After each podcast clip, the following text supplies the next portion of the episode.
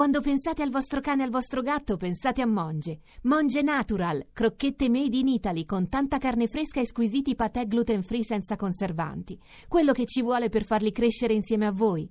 Monge, il pet food italiano nel mondo. RAI GR1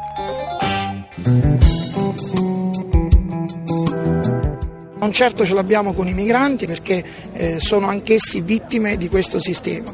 La nostra protesta è contro il governo e le politiche che questo governo sta facendo a danni del territorio. Non siamo contro a prescindere, ma bisogna dare delle priorità.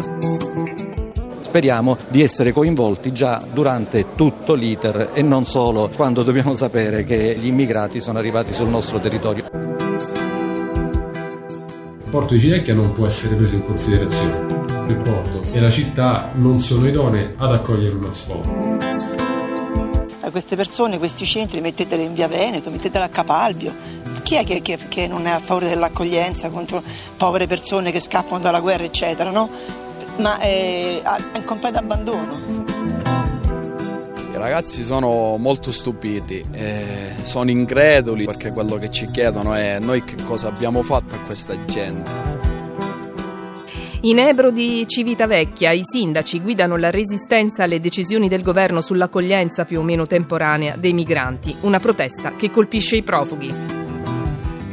Le altre notizie sempre sul fronte immigrazione, lo stop di Gentiluni alla legge sullo Ius Soli, incendi, nubifragi, trombe d'aria, Italia impegnata ad affrontare l'emergenza su più fronti. La politica Berlusconi chiude ad un'alleanza con il PD, sentiremo tra poco.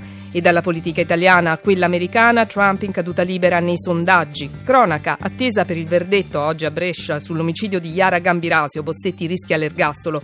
Cinema, Dio a George Romero, regista cult, padre degli zombie sul grande schermo. Infine lo sport, Federer entra nella storia per l'ottava volta, vince Wimbledon.